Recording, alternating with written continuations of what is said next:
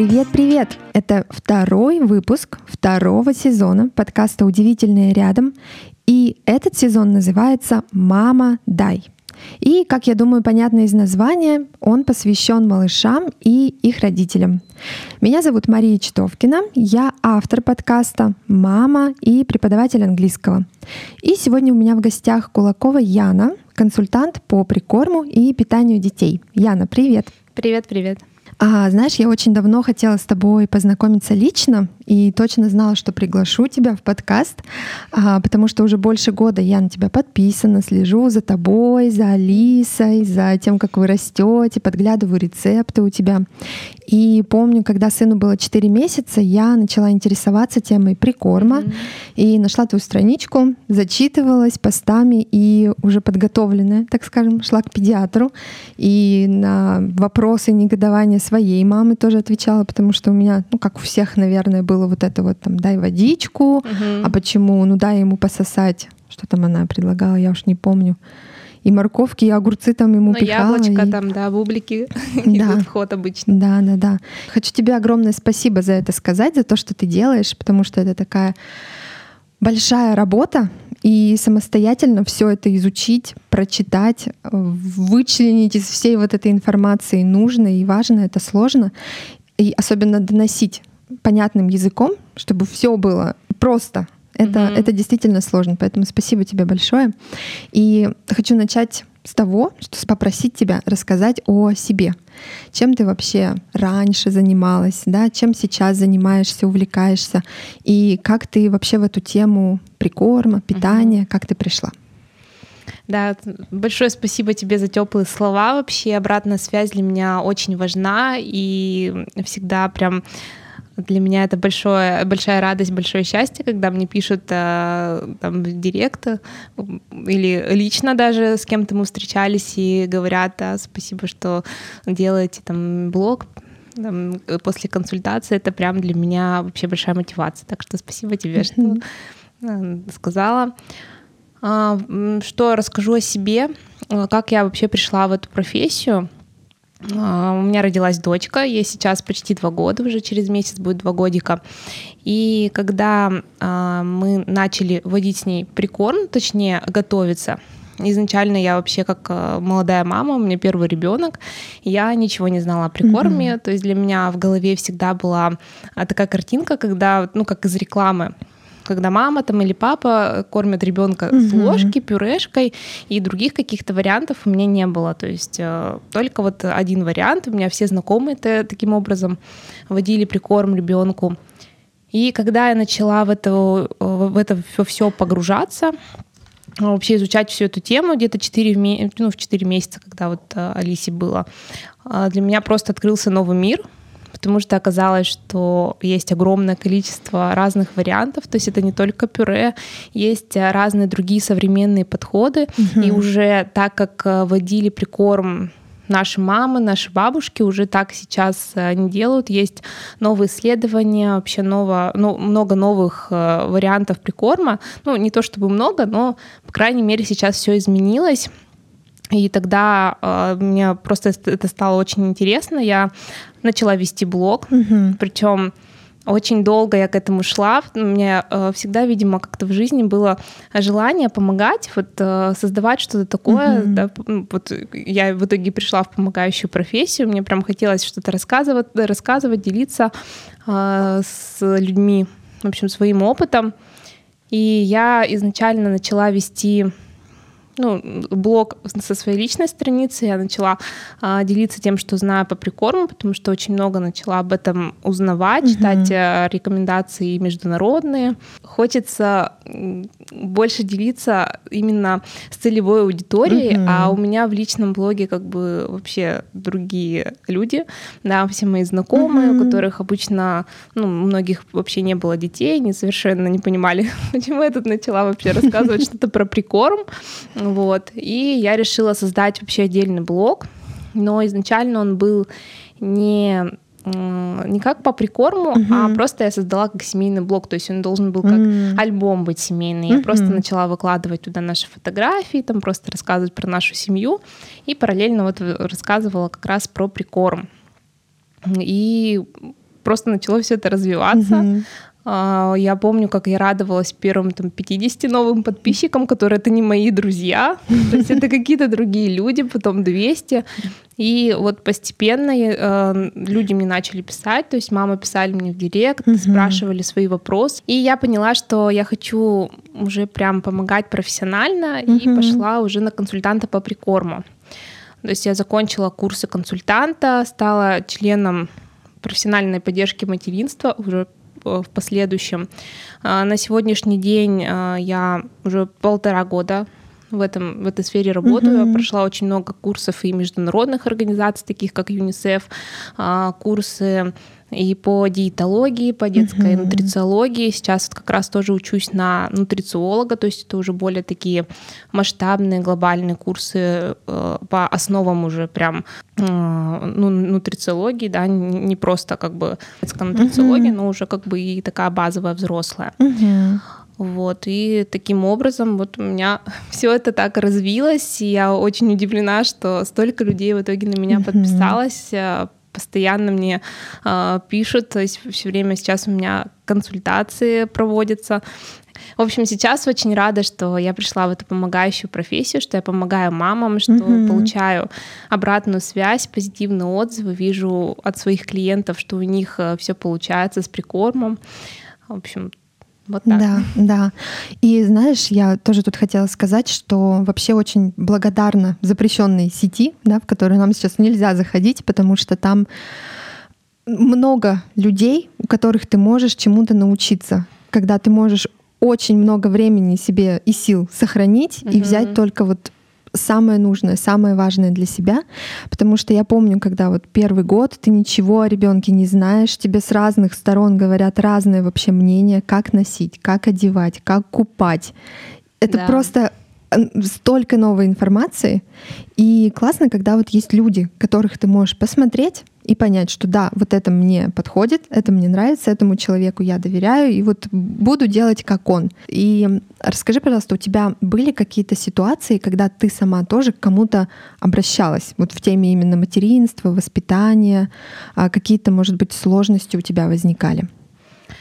Я обращалась к специалисту по грудному вскармливанию, mm-hmm. потому что мы не так давно с Алисой завершили вообще грудное вскармливание. Mm-hmm. Ну, ей было год и десять. И примерно в полтора года, когда я вообще об этом начала задумываться, а, я обратилась а, к знакомой своей, как раз вот к специалисту.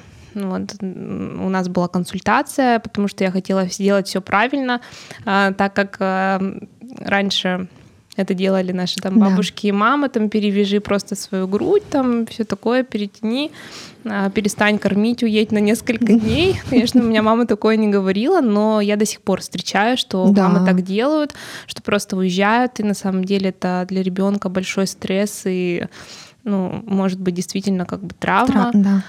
Вот, поэтому мне хотелось сделать все правильно. Я обратилась к консультанту, она мне помогла. Mm-hmm. Да, много я все-таки изучала и сама, и интуитивно как-то к этому всему пришла.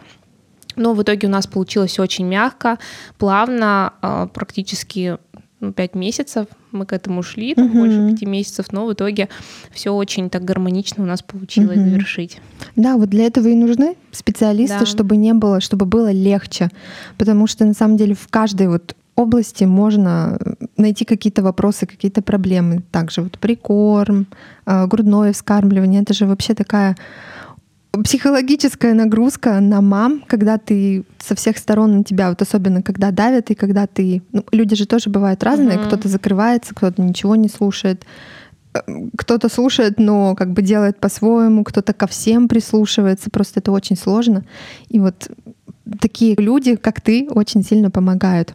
Ян, и у меня еще один вопрос, связанный с материнством. Когда смотришь на тебя в блоге, а, создается такое впечатление, что ты так хорошо, легко балансируешь, что у вас Алиса какое-то время проводит в садике, вы часто выходите с мужем вдвоем куда-то, по крайней мере, я со своей uh-huh. точки зрения так говорю, как я это вижу. Вот расскажи, пожалуйста, как тебе удается и удается ли найти этот баланс да, в материнстве, в собственном деле, да, в блоге, в жизни, в отношениях с мужем. Получается ли у тебя и что тебе помогает? Ну, на самом деле, я ничего не успеваю, мне кажется, как любая мама. А, с тайм-менеджментом у меня есть проблемы. Mm-hmm. Вот. Но стараюсь, конечно, уделять всему время и находить все-таки какую-то гармонию между всеми сферами жизни. Да, Алиса у нас сейчас ходит э, на разбивашки с утра на 4 часа, mm-hmm. и это время, когда я могу посвятить работе, дому, э, как-то заняться своими делами. Но это очень мало, особенно с утра, потому что когда она уходит, э, утреннее время обычно посвящаем мы дому. Вот, работа у меня получается лучше вечером. Угу. Вот сейчас у нас нет няни, раньше была, и вот э, когда была няня, то было, конечно, легче. Сейчас у нас на помощь иногда приходит моя мама. Угу. Вот муж у меня тоже работает дома, и это тоже огромный плюс, прям ну, мощная поддержка с самого начала вот, э, вообще родительства нашего. То есть угу. он с самого начала был таким родителем, а, ну, то есть 50% я, 50 он. Это круто, да. Вот, и поэтому вот так мы, когда вдвоем два родителя, когда вовлечены uh-huh. в родительство, то тогда легче, конечно, намного. То есть если у меня есть какие-то большие проекты, вот недавно я записывала свой курс по прикорму, то муж у меня прям постоянно мне помогал, он мог uh-huh. Алису забрать после сна дневного и просто до целого, на целый вечер, на целый день они там чем-то занимались, там ходили в зоопарки, в какие-то развлечения,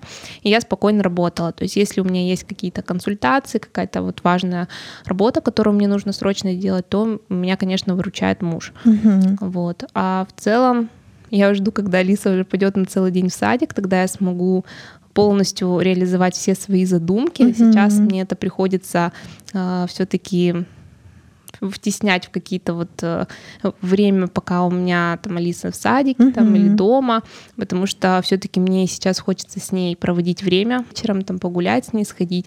Вот, поэтому пока вот в таком, можно сказать, лайтовом режиме, да, и они так быстро меняются, так быстро растут. Да. Страшно, наверное, пропустить вот эти вот моменты. А расскажи, а вот муж, семья, родители, они поддержали тебя в твоем начинании, в твоем интересе? Изначально, да, у меня, в принципе, такие родители, которые э, очень легкие на подъем. С самого детства у меня так было, то есть я хочу там пойти, допустим, в художку, они такие без проблем. Mm-hmm. Все, мы идем, записываемся, э, всегда поддерживали все идеи, поэтому даже после университета я не пошла на работу, я занималась своим делом тоже. А, тогда я изготавливала деревянные там изделия, рамки, в общем, всякие uh-huh. на лазерном станке. Вот, у меня тоже тогда родители такие, конечно, без проблем, то есть они у меня сами предприниматели, поэтому всегда вообще любые начинания uh-huh. поддерживали, и, конечно, а, в этот раз тоже. То есть, когда я училась, у меня мама приходила, а, занималась Алисой, да, чтобы я могла успеть посмотреть лекции, mm-hmm. сделать домашние задания. Ну, и муж, конечно, он всегда моя поддержка и опора в любом моем начинании и задумках. Круто, это очень здорово. Так приятно слушать, когда он такие вот так, еще раз. Круто, это очень здорово. И ощущается сразу, знаешь, такое вдохновение, да, когда тебе не надо против ветра как бы идти, угу. а когда тебе наоборот все, все поддерживают, все подталкивают. Это да, это здорово.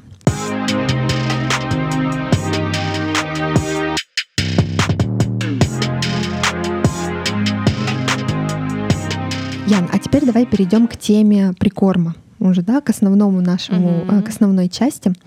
И я здесь тоже хотела бы сказать, что мне импонирует твой подход, когда ты говоришь, и я часто это у тебя слышу, читаю, а, что детям могут подойти разные виды прикорма, потому что часто такое бывает, что на кого-то зайдешь, и там все начинается. Делайте только так, вот так вот правильно, и больше никак. Все, кто дает пюре, например, вы там все ломаете судьбы своим детям. Угу. Ну, это же не так. Все дети разные, так же, как и мы, взрослые, да, мы да. все тоже разные.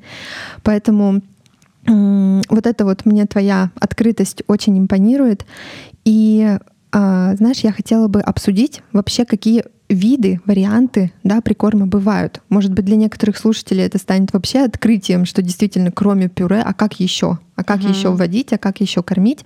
Вот давай вот это вот обсудим, какие бывают виды, варианты, и попробуем, может быть, обозначить основные вообще правила прикорма, которые вот ну сто процентов uh-huh. для всех вот так вот э, лучше делать так. Сейчас у нас выделяют э, три основных вида прикорма. Это педиатрический, то есть э, стандартный у нас, который принят у нас в России, в странах СНГ обычно, все педиатры его рекомендуют. Mm-hmm. Это э, прикорм через пюре.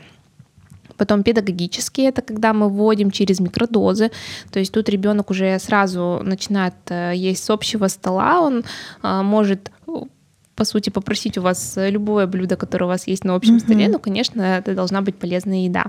И самоприкорм, baby-led weaning, mm-hmm. а, то есть когда мы уже даем полноценные мягкие кусочки безопасной подачи ребенку, и он также может уже сразу переходить на общий стол. Понятно, что эта еда должна быть для него адаптирована. Mm-hmm. Когда мы обсуждаем вот как раз самоприкорм, с мамами некоторые так же, как и я, изначально впервые его про него узнали, угу. и они говорят, как вот у ребенок вообще может э, сразу что-то есть, там ЖКТ еще не созрело, но на самом деле прикорм, он помогает э, ЖКТ как раз и дозреть, то есть поэтому угу. очень важно привести прикорм вовремя, чтобы помочь э, ребенку, да, и ему его ЖКТ дозреть и подготовиться как раз э, к новым, к новым каким-то продуктам угу. да, и переходу на общий стол потому что прикорм у нас это переходный этап как раз от молочных кормлений, то есть грудное вскармливание и смесь э, на общий стол.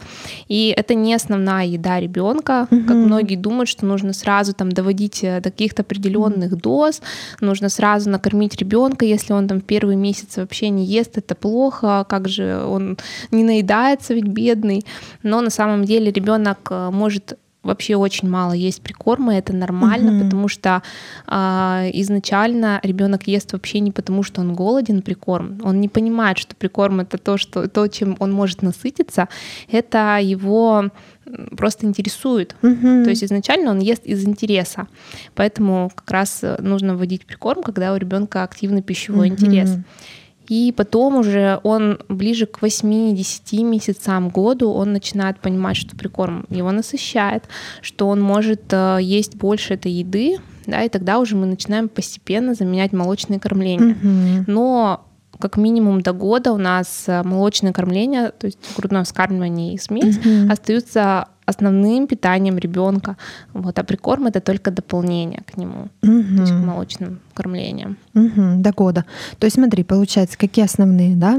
Пищевой интерес должен быть. Да. Возраст 6 месяцев, да? Ну, примерно около 6 месяцев. То есть тут а, есть несколько подходов, так угу. скажем, то есть э, Всемирная организация здраво- здравоохранения, там, Американская академия педиатрии, они рекомендуют вводить около 6 месяцев. Угу. То есть тут нужно больше смотреть еще и на признаки готовности, угу. то есть может там э, неделя там, до 6 месяцев, либо после 6 угу. месяцев. Тут главное, чтобы ребенок уже был физически там готов, и нервная система, система его уже тоже была готова. Угу. А, Минздрав России, да, и а, ЭЗПГАН, там, Европейское общество гастроэнтерологов mm-hmm. и гепатологов, они а, допускают введение прикорма от 4 до 6 месяцев, то есть в этом периоде. А, но часто у нас педиатры все равно да. всем подряд рекомендуют, а, независимо от показаний, в 4 месяца вводить прикормы. Это очень рано, потому что ребенок зачастую в 4 месяца просто не готов к прикорму. Угу, угу, да. А знаешь, еще у меня вот такой вопрос тоже часто, наверное, не знаю, насколько часто тебе его мамы задают, но я сама с ним тоже встречалась по поводу воды. Надо ли давать ребенку воду, когда он еще, ну вот маленький? До, до прикорма? Угу. До 6 месяцев, то есть до начала прикорма, ну, обычно вот угу. все-таки я всем рекомендую около 6 месяцев вводить прикорм, не торопиться. До 6 месяцев мы не вводим воду, угу. то есть хоть на смеси ребенок, хоть на грудном вскармливании. Исключения могут быть только тогда, когда либо очень жарко, угу. то есть тут э, на грудном вскармливании обычно вообще не рекомендуют. Если ребенок на смеси, например, очень жаркая погода, и плюс если ребенок еще заболел, то есть угу. у него температура, тут мы можем допаивать. Но в остальных случаях э, в этом нет необходимости. Ребенок получает воду из грудного угу. молока и смеси. Угу, понятно, все. Ты очень много консультируешь, да, у тебя большой блог, каждый день, я думаю, тебе прилетает много вопросов. А расскажи, пожалуйста, об ошибках, которые ты часто встречаешь в семьях, таких наиболее распространенных. Очень частая ошибка это то, что мамы хотят накормить своего ребенка. Угу. В начале прикорма, даже ближе к году, то есть ко мне как раз на консультации часто приходят с тем, что ребенок не ест. Я не могу запихнуть в него еду. То есть мама действительно вот прям такими фразами даже орудует, что не могу запихнуть в него еду, кормлю под мультики. Угу. То есть вот это вот э, очень частая проблема, что у мам тревожность. Это идет, конечно же, тоже от предыдущего поколения. То есть э, сейчас мы уже понимаем, что прикорм это не основная еда, угу. и не нужно заставлять ребенка есть, но наши мамы и бабушки, особенно когда они видят, что ребенок не ест, они приходят к мамам домой в семьи и очень начинают переживать и свою тревожность передают мамам. Угу. И мама в итоге тоже, то есть даже самые осознанные мамы, когда к ним постоянно приходит бабушка да. и их э, мама, они начинают тоже беспокоиться, если им постоянно вот об этом говорят. И вот это вот очень частый такой момент, что угу. пытаются накормить, заставляют, кормят под мультики, и некоторые мамы даже не понимают, что это плохо. Угу. То есть э, самое главное, что он ест, какая разница, каким образом, да, я его заставляю там или кормлю под телевизор, там, под угу. планшет. Мне кажется, это вообще как порочный круг ты начинаешь это использовать, и потом все без этого уже. Да, то есть тут просто нужно осознать, что это как бы неправильно, что это проблема, и от этого отходить, э, искать э, какой-то поддержки, помощи да, угу. у тех же консультантов, специалистов. Вот угу. так вот. Ну все реально, правильно? Конечно. Любая да. ситуация Любую ситуацию, любой вопрос можно решить. Да, и чем раньше, тем лучше, эффективнее, быстрее это все будет. Угу. Иногда мамы не понимают, что это проблема, угу. они не осознают этого, и потом либо им кто-то, может быть, об этом говорит, либо угу. они вот как раз находят э, блоги в Инстаграме, где читают об этом, и тогда вот они уже обращаются. Угу. Ну, самый такой возраст э, в ну, консультаций э, с детьми мамы обращаются примерно в возрасте 8-10 месяцев. То есть mm-hmm. в этом возрасте тоже могут уже появляться какие-то проблемы. Ну, не то чтобы проблемы, просто ребенок, э, например, начинали с пюре, он активно ел пюре, а потом ему это пюре надоедает. Mm. И это понятно, потому что зачастую пюре вводят у нас э, с одного компонента очень долго, там по неделе как минимум, mm-hmm. и ребенку просто надоедает вот это вот. Mm-hmm. Ему хочется уже активности, самостоятельности, а мамы либо не хотят грязнить кухню, да, и поэтому не дают ребенку есть самостоятельно. Да, ух, это какая проблема была, я помню, да до сих пор. Да.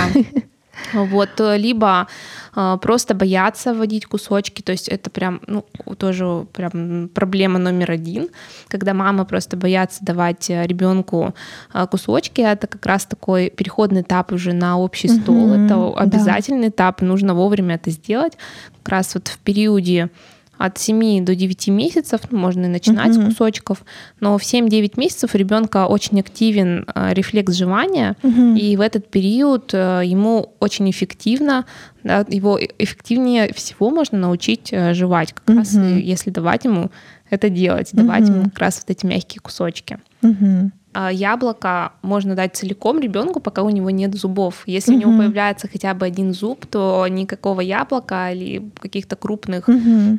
больших кусочков твердых мы ребенку не можем дать. Морковку-то ну, в любом случае мы не даем, да. потому что если ребенок откусит кусок, это очень часто как раз а, причина того, что он начинает задыхаться, это угу. причина удушья. Угу. Очень важно поэтому знать правила безопасной подачи, и когда мы говорим как раз о самоприкорме, там нет твердых кусков, там все да. очень мягкое, и как мы проверяем этот кусочек, он должен быть легко разминаться между пальцами. Дети жуют деснами, угу. да, тоже такой вот э, один из мифов, что нужно дождаться, э, чтобы у ребенка вылезли зубы, да. появились зубы, и тогда мы только вводим прикорм, э, особенно вводим кусочки, потому что без зубов ребенок не сможет переживать.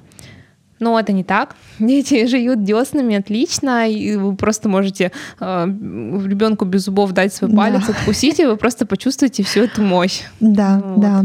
И э, я понимаю, что тут Вообще вопросов очень много, может быть, тема очень объемная, но раз мы заговорили вот про яблоки, давай скажем, как их ребенку давать можно маленькому, в какой форме, mm-hmm. в каком виде. Если у ребенка еще нет зубов, как я уже говорила, мы можем дать очищенное целое яблоко, то есть он будет э, как бы счищать эту мякоть деснами. Если у ребенка появляется хотя бы один зуб, то целое яблоко мы ему уже не даем.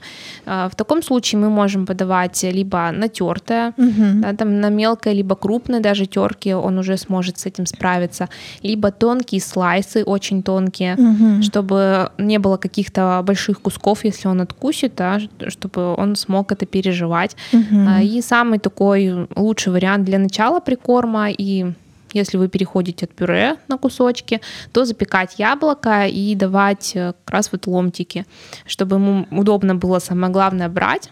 Угу. Потому что тоже такая ошибка, что мамы могут дать э, какие-то ми- мини-мини дозы, давать, чтобы ребенок э, пытался их брать. Это просто неудобно, и тоже ребенок просто может отказаться угу. в итоге брать эти кусочки, потому что ему неудобно. Вот, поэтому мы даем то, что ребенок хорошо может держать, это вот какой-то ломтик запеченного яблока, например, mm-hmm. может быть. Mm-hmm. Кстати, помню, что я первый раз запеченное яблоко тоже попробовала, по-моему, после твоих твоих mm-hmm. рецептов. Сама попробовала первый раз, и вот ребенку тоже давала, да, помню, маленькому. И вот говоря еще об ошибках, тоже немного продолжим. А, я помню, читала твою серию тоже сторис или постов, я уже сейчас не помню, но в блоге про ошибки, которые были у вас, что у вас тоже все uh-huh. было не идеально на первом этапе. И про себя тоже хочу сказать, что и у меня тоже было все не идеально. Просто кто нас будет слушать, может быть, тоже подумает, вот такие правильные сидят, uh-huh. все у них, все у них там хорошо. Нет, не все было хорошо.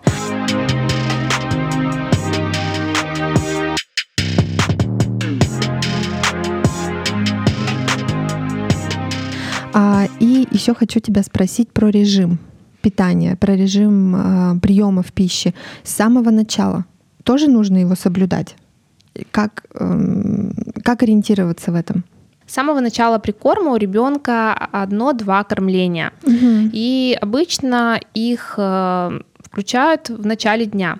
То есть мы начинаем вводить новые продукты, мы начинаем вводить аллергенные продукты, и чтобы отслеживать реакцию ребенка в течение дня, лучше всего как раз вводить их в первой половине дня. Вот какого-то определенного режима в начале прикорма нет. Тут э, вы просто встраиваете прикорм, да, вот эти трапезы прикорма в молочное кормление, то есть mm-hmm. уже а, режим там, ну, обычно на смеси там какой-то режим есть, а грудное вскармливание у нас по требованию, и вы просто как бы встраиваете вот угу. трапезу прикорма, да. да. Угу. Режим начинает формироваться уже ближе к году, то есть ага. когда становится больше трапез, обычно рекомендуют вот как раз 10 месяцев, три трапезы, то есть уже завтрак, угу. обед и ужин. После года у нас добавляются перекусы, и вот здесь, когда уже трапез хотя бы три, нужно делать интервалы между ними, особенно если ребенок уже хорошо кушает. Mm-hmm. Часто в 10 месяцев уже дети полноценно кушают прикорм, ну, там достаточно mm-hmm. больше, чем, так скажем, в начале mm-hmm. прикорма. И здесь э, мы должны интервалы соблюдать, то есть это где-то 2-2,5 часа. То есть э, средний промежуток 2,5, а после года это может быть 2,5-3 часа, но не больше 4 часов. Угу, угу.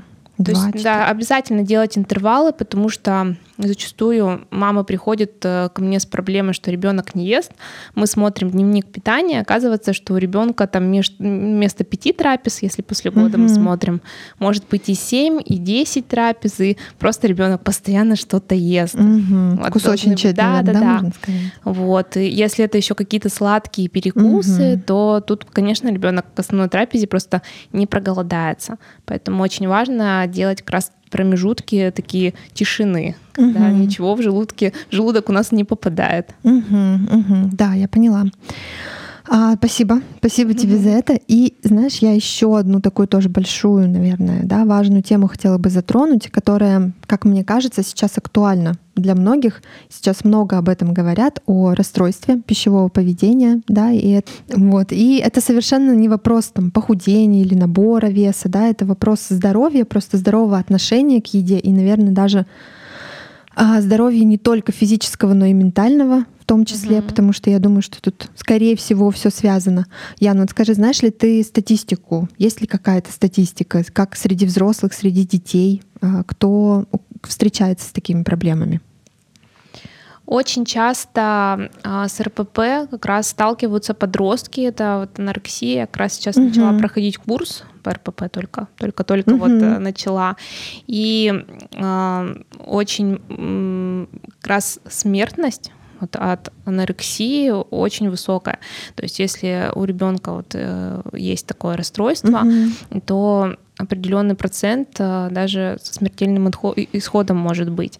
Вот очень, очень это печально, и зачастую это как раз идет из детства, когда либо заставляют ребенка есть, да, и потом начинается переедание, когда ребенок просто перестает чувствовать угу. а, насыщение, он не понимает, когда он вообще голоден, особенно если это вот кормление под мультики, здесь просто может вырабатываться а, такой ну, можно сказать, рефлекс, когда включают мультики, тогда он и ест. То есть угу. не предоставляют ребенку вот это вот выбор, когда ты голоден, тогда угу. ты и ешь. То есть он может быть просто не, не голодным. Но сейчас вот прием пищи обязательно ты должен съесть, я тебе включаю мультики, ребенок просто неосознанно начинает есть. Угу. Либо наоборот, когда малышу там и потом уже более а, подрастающему ребенку начинают говорить о том, что ты слишком худая. Вот mm-hmm. у меня действительно так было, а, и мне всегда говорили, что я слишком худая, меня, наверное, не кормят, и даже сейчас взрослые люди позволяют себе да. сказать мне это, что я там, наверное, ребенок, да, вот на грудном скармливании у меня ребенок был, наверное, он из меня все вообще высосал, нужно мне срочно поесть. То есть это неприемлемо mm-hmm вообще никогда, и это тоже может приводить как раз э, к расстройствам, когда человек не принимает свое тело, то есть тут только работа уже потом с психологом mm-hmm. начинается, когда а, ну, взрослый человек уже сам понимает, что тут что-то ненормальное, нужно с этим работать. А как вообще проявляется вот даже во взрослом, например, э, во взрослом возрасте расстройство пищевого поведения? Ну, такое самое, наверное, распространенное это то, что Э, мы переедаем, угу. когда у нас стресс. Это тоже идет от того, что да, ну, такая первоначально, ну, одна из причин, что, допустим, ребенок начинает плакать, ему дают конфетку там угу. или какую-то еду, чтобы он успокоился. И э, у него формируется паттерн поведения, угу. что вот э, я плачу, там неплохо, угу. я могу что-то съесть, это меня успокоит. Угу. И то есть э, даже вот у меня есть, то есть я с этим работаю до сих пор, что э, мне хочется э, какие-то свои эмоции сильные, то есть mm-hmm. либо положительные, либо отрицательные, мне хочется заесть чем-то вкусненьким, да, или поощрение какое-то. Mm-hmm. То есть э, когда мы поощряем детей за какие-то там, ты сделаешь что-то хорошее, я тебе там тогда куплю вкусняшку. И потом взрослый человек тоже идет, там, допустим, экзамен сдал, куплю-ка я пойду себе вкусняшку. То есть, да. ну, в целом это как бы вроде как не страшно, да, угу. то есть это не... Слушай, я никогда не задумывалась, что это на самом деле это тоже из детства идет, да. действительно, те же поощрения. Да-да-да. Угу. Вот, ну, как раз э, переедание. Это может привести действительно к проблемам со здоровьем физическим. То есть э, человек может угу. иметь лишний вес, ожирение, и тут и куча разных просто проблем со здоровьем из этого вытекает в итоге. Да. А знаешь, а если вот человек узнал да, себя в этом описании, узнает, что вот действительно, может быть, я иногда не так себя веду, а что нужно делать? К кому можно обратиться? В первую очередь это к психологу, то есть тут комплексная работа, если это взрослый человек, да, или даже подросток, тут работа и с психологом, и с диетологом, угу. то есть если это какой-то лишний вес, например, а, то как раз э, диетолог в этом помогает. Диетолог это врач, Угу. То есть если я не врач, я консультант, э, я как раз э, не лечу, не назначаю анализов, там, угу. не, интерпре- не интерпретирую анализы, то диетолог — это врач, который вам поможет э, и с анализами, он подскажет, что нужно сдать, какие-то там, ну, посоветует обратиться к другим специалистам, uh может быть, это эндокринолог, в общем, вот, то есть это обычный диетолог и психолог, uh там уже дальше идете uh по другим.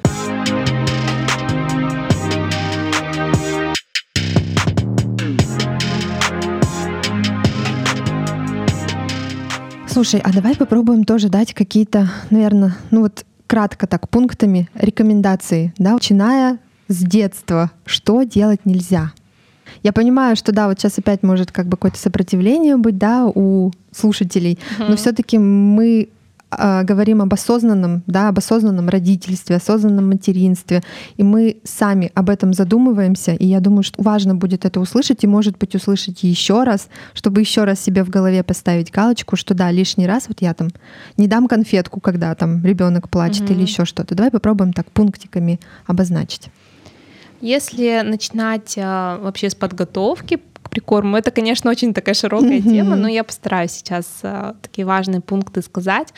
А, то есть обязательно нужно готовиться к прикорму. Мы берем ребенка с собой за стол, чтобы mm-hmm. у него уже развивался пищевой, пищевой интерес. И таким образом мы готовим его да, к приему пищи, потому что тоже ошибка, что мамы едят отдельно от детей, и дети потом при корму вообще не понимают, что с этой едой делать, они совершенно не интересуются, и мама начинает тревожиться. Mm-hmm. В начале прикорма мы не заставляем, ну, в принципе, вообще на всем протяжении кормления ребенка, особенно когда вы кормите его сами, да, как-то организуете ему сами э, трапезу, э, никогда не заставляем ребенка есть.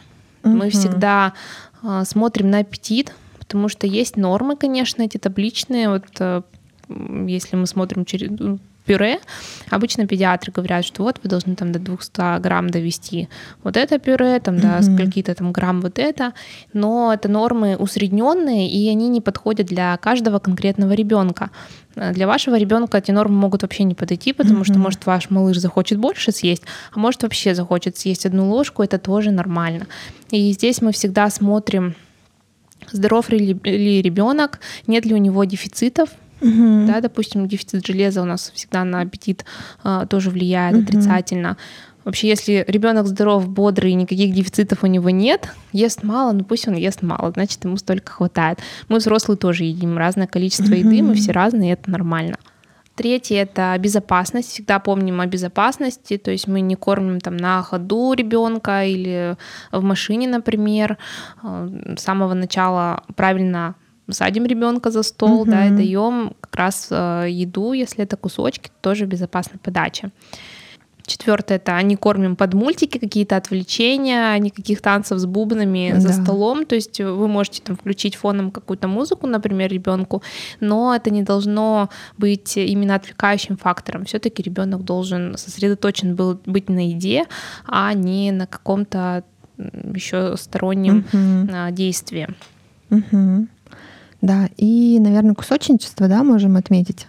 Да, кусочничество и режим. Да. Обязательно нужно соблюдать режим, э, не давать э, кучу перекусов и помнить, что если ребенок у вас постоянно что-то жует, то, конечно, угу. он в итоге основную еду-то в основные трапезы вообще может быть не голодным и просто ничего угу. не есть. Да, да, спасибо, Ян, большое.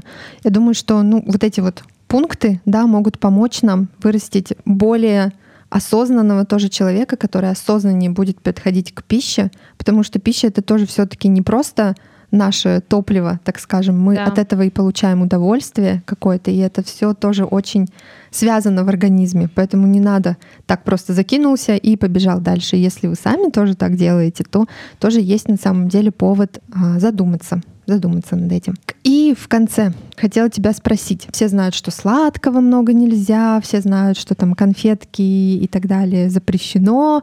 А давай попробуем тоже, может быть, как-то кратко сказать, что должно быть вообще в рационе ребенка.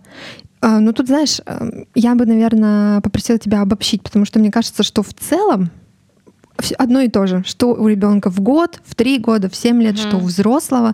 Просто, наверное, объем отличается, да. то, сколько ты ешь, а в целом это одно и то же. Вот какие бы ты рекомендации дала ну, слушателям, себе, друзьям, родителям, что нужно кушать и как? Ну, вообще скажу о том, что каждый прием пищи, будь это там завтрак, обед, ужин или перекус, они должны быть полноценные. Угу. И обычно для удобства я говорю про э, тарелку гарвардскую, то есть э, на которой у нас э, одна треть это белковый компонент, то есть угу. это может быть мясо, либо какой-то растительный белок, э, творог, например, или яйцо. Одна треть это клетчатка, то есть какой-то углевод, лучше, чтобы это были сложные углеводы, mm-hmm. то есть, например, цельнозерновая крупа какая-то. И половина тарелки у нас составляют фрукты и овощи, то есть овощей должно быть больше, чем фруктов, но фрукты тоже могут быть mm-hmm. также в основной прием. Иногда там говорят о том, что нельзя фрукты есть э, там, на обед, на завтрак, то есть в основном прием пищи только в перекусы или до приема пищи, потому что там они как-то вызывают брожение, но угу. на самом деле нет ни, никаких научных доказательств этому. Я уже испугалась. Хорошо. Нет, это все можно. Угу. Тут э, нет каких-то запретов, тут есть а, все-таки твои индивидуальные особенности. Если у тебя организм спокойно переносит то, что ты там съешь яблоко или банан вместе, ну там после того, как ты поел вообще суп, например, и нет у тебя никаких э, никакого дискомфорта, то ты можешь есть это спокойно, и у ребенка точно так же. Угу. То есть если он спокойно это все переносит, да, на самоприкорме мы, в принципе, сразу тарелочку таким образом собираем, что у нас там и фрукты, овощи, угу. и, и зерновые, да, гарнир, и мясо может быть все вместе, ребенок просто выбирает, и это нормально, это правильное питание. Угу. То есть даже вот в гарвардской тарелке как раз и фрукты, и овощи сразу включены угу. в основной рацион. Угу. А перекусы у взрослых тоже сохраняется вот эта система система, да, что три основных приема, два перекуса. Вообще э, у взрослого может быть в целом только три приема пищи. Тут mm-hmm. уже тоже от вашего а, самочувствия зависит. Mm-hmm. Да, там, э, но может быть, да, либо пять приемов пищи, либо вообще три, как бы и перекусов может mm-hmm. вообще не быть. Да, то есть тоже прислушиваться к себе, да, да. к своим желаниям.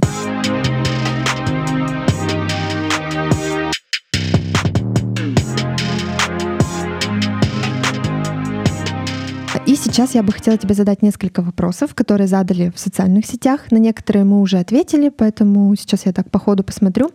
И первый вопрос вообще на самом деле от меня, потому что я решила тоже воспользоваться, а, как это сказать, положением своим и задать тебе вопрос.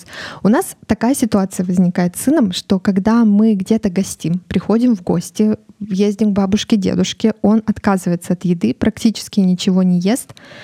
И я-то как бы в целом понимаю, что да, может, ему непривычно, смена там обстановки, ситуации, новые люди, там ложки, вилки другие, все другое. Может угу. быть, это на него влияет.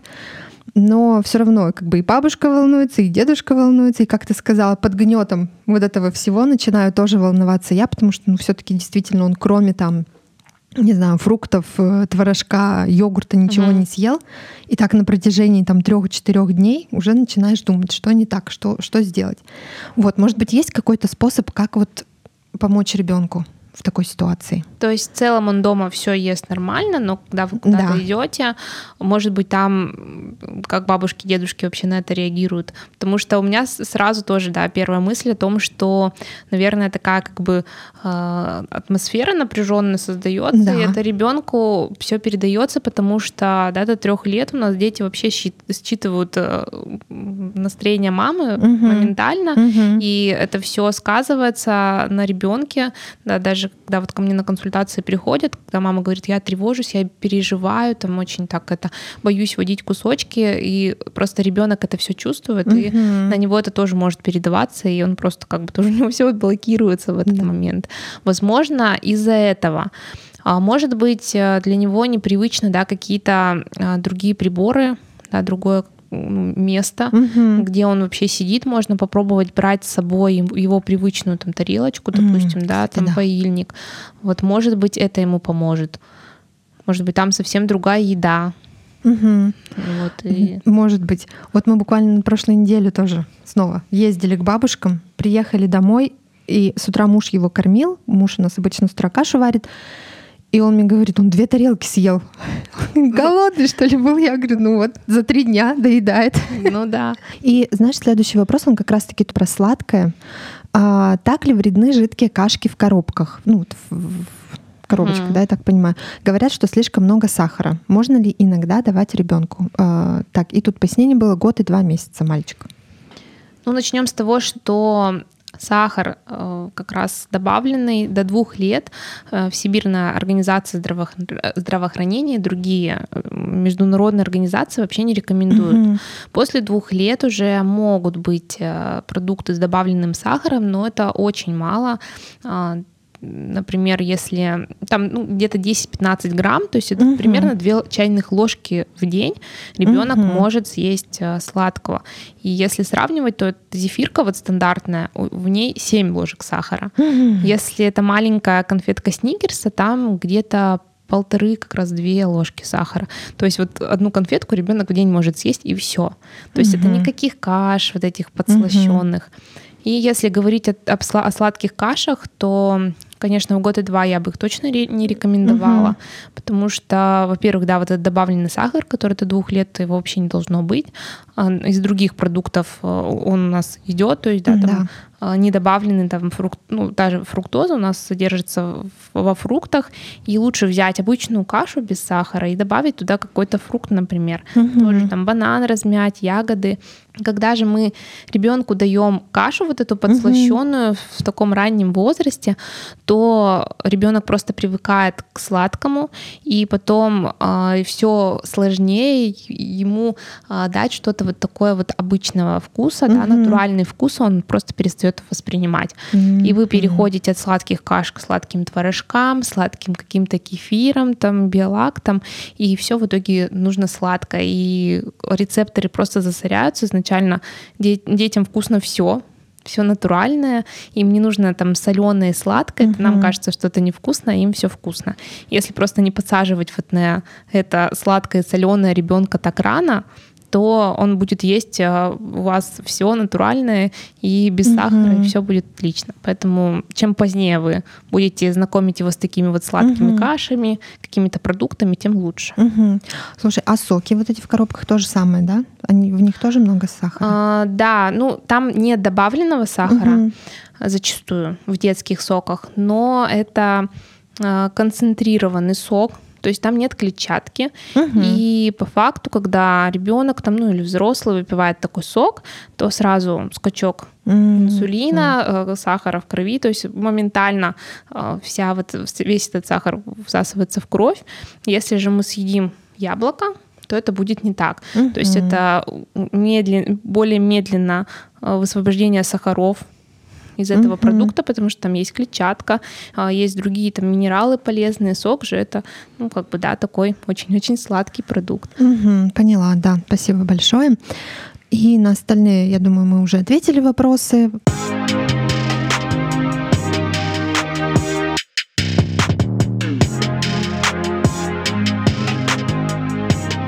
И, Ян, у нас осталась последняя часть с вопросами, которые я задаю всем гостям. Угу. Угу. А расскажи, что или кто вдохновляет тебя развиваться в профессиональной сфере? Есть ли люди, у которых ты учишься, к кому прислушиваешься, кто помогает тебе расти, да, идти дальше? И, может быть, а, кого могли бы почитать интересующиеся этой темой?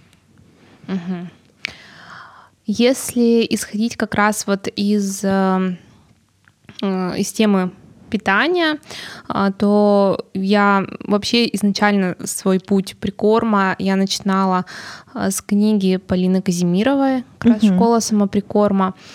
Вот, то есть это была такая первая ступень моя в, в, в эту профессию, да, и вообще до сих пор за э, их блогом слежу, то есть очень uh-huh. много полезной информации. И мамы, которые хотят просто э, развивать кругозор, так скажем, угу. в, этом э, мире питания, то можно вот как раз э, тоже посмотреть. А, также я смотрю докторов, потому что просто блогеры, которые не имеют никакого образования в питании, мне не интересны, потому что зачастую они там просто находят какие-то статьи в интернете или очень много, в общем, мифов я у них видела, когда это такие уже профессионалы своего дела, дела например, Альбина Комиссарова, вот как uh-huh. раз развеивает всегда э, мифы о том, что нужно пить БАДы, которые uh-huh. сейчас все горскими просто едят у себя в Инстаграм, выставляют, что вот у меня uh-huh. там куча таблеточек. А, на самом деле все полезные вещества, все минералы, там, нутриенты мы можем получать из обычной еды, просто нужно питаться сбалансированно. А у нас же многие люди думают, что вот я выпью вот эту горстку таблеток uh-huh. и буду здоровым. Uh-huh. При этом питание, особенно у тех, кто много работает, не успевает, в принципе, сбалансированно питаться. В итоге люди просто забивают на свое питание угу. и пьют БАДы. Да. Вот об этом как раз Альбина много говорит. И как раз я проходила обучение э, в Академии нутрициологии, диетологии. Э, могу порекомендовать своего преподавателя, прям очень я ей вдохновляюсь. Это Катерина Панкова. Она детский диетолог. Если у вашего ребенка есть какие-то проблемы с весом, то э, точно могу сто процентов ее рекомендовать. Вот, как хорошего профессионала с большим опытом и а, большим уже количеством отзывов позитивных от пациентов. Угу. А у нее тоже есть блог, да? Да, у нее есть Инстаграм, да. Тогда я потом добавлю все ссылки угу. в описании, всех добавим. Хорошо. И последний вопрос. Какое бы пожелание ты хотела дать на прощание нашим слушателям? Хотела бы сказать, что не бойтесь еды, на самом деле ограничений даже в детском рационе очень мало. Список запрещенных э, продуктов у нас обычно по возрасту есть, он mm-hmm. очень небольшой. В основном всю еду могут есть так как взрослые, так и дети. Тут а, просто нужно снижать свою тревожность, находить правильную информацию, правильную, доказательную и не верить, конечно, mm-hmm. мифам. Mm-hmm. Вот, просто питайтесь сбалансированно, развивайте осознанные привычки, и тогда вы и ваши дети тоже будут здоровы. Да, спасибо. Спасибо, Ян, тебе огромное. Спасибо за этот разговор. Я думаю, что он был очень полезным. Для меня, по крайней мере, сто процентов, потому что я и для себя тоже новую информацию узнала, несмотря на то, что я много тебя уже и давно читаю. Вот, спасибо всем. А, если у вас будут вопросы Пишите, оставляйте комментарии, делитесь выпуском. Это все помогает продвижению, продвижению блога, продвижению подкаста и продвижению правильных мыслей, правильных идей. А, спасибо огромное и пока-пока. Всем пока.